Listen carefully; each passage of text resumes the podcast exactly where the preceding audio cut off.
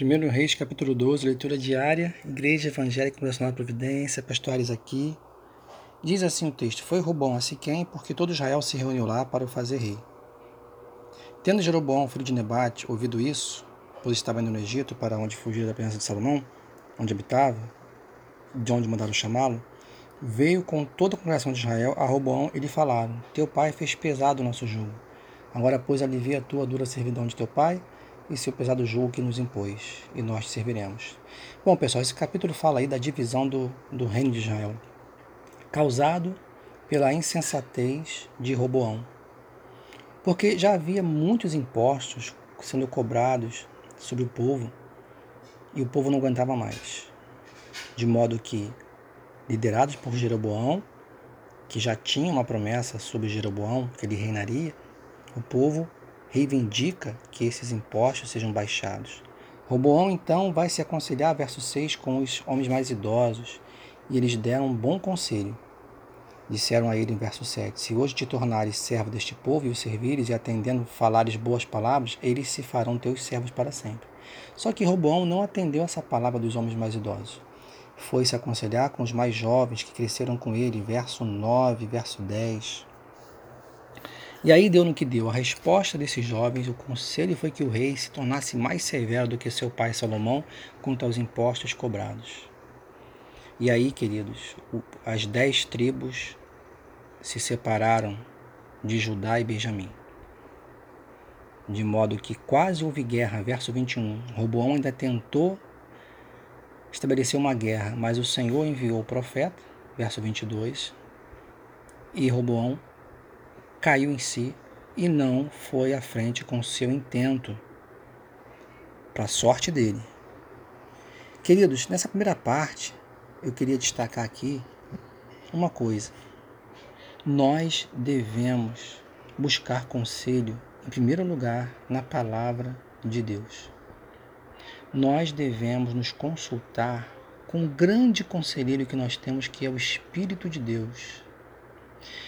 E muitas vezes vemos pessoas não fazendo isso, buscando conselhos que querem ouvir, como Roboão.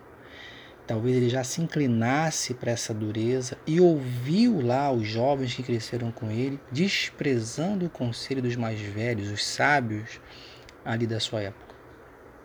Nós hoje precisamos romper com aquelas raízes, sabe, do mundo, ou mesmo daquelas amizades, daquelas influências que negam os conselhos de Deus em nossa vida. Você quer vitória? Eu quero vitória? Então busquemos conselho na palavra de Deus e também nos servos de Deus, nos verdadeiros servos de Deus, aqueles que vivem realmente para Deus. Porque, queridos, há muitas pessoas nas igrejas vivendo como se estivessem no mundo. Elas são incapazes de nos darem conselhos. O teu conselheiro é o Consolador, Espírito Santo, e o povo de Deus que o busca em espírito e em verdade. A segunda parte fala de Jeroboão, Jeroboão, aquele que vai liderar agora, vai reinar sobre as dez tribos. O que acontece com Jeroboão? Ele edificou Siquém, verso 25. Verso 26, ele teve medo de que o povo voltasse se voltasse novamente para Judá, a casa de Davi, Roboão no caso.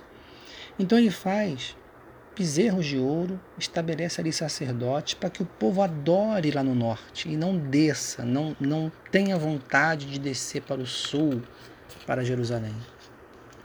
Roboão tinha medo de perder o que ele tinha, as dez tribos. Olha que absurdo. E o verso 30 diz que isso se tornou em pecado, ele fazia esse, esse culto, né? esse templo a outras, outras imagens. Se tornou em pecado, verso 30, pois que o povo ia cada um para adorar o bezerro. Olha que coisa terrível. Queridos, a lição que fica aqui é o seguinte: Jeroboão, Jeroboão não precisava ter medo de perder nada.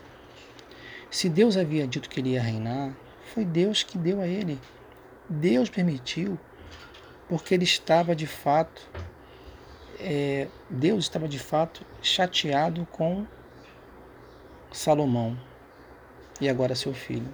Jeroboão recebeu de graça. Ele não podia reter aquilo com suas forças, com suas estratégias. E assim, nós temos que lembrar que tudo que nós temos de bom, né, foi Deus que nos deu. Mas nós não temos que controlar essas coisas. Nós não temos que nos apegar a essas coisas. Porque se foi Deus que deu, foi Ele que deu e só Ele pode tirar. Seja o que for, seja o que for. Seja a vida, seja um relacionamento, seja um emprego, seja a saúde, né? Somente Deus. Então nós não precisamos nos desesperar e fazer como Jeroboão, né? Montar estratégias humanas para prender coisas ou pessoas a nós. Meditemos nisso, porque Deus é soberano sobre tudo e sobre todos. Deus te abençoe e te dê um fim de semana abençoado.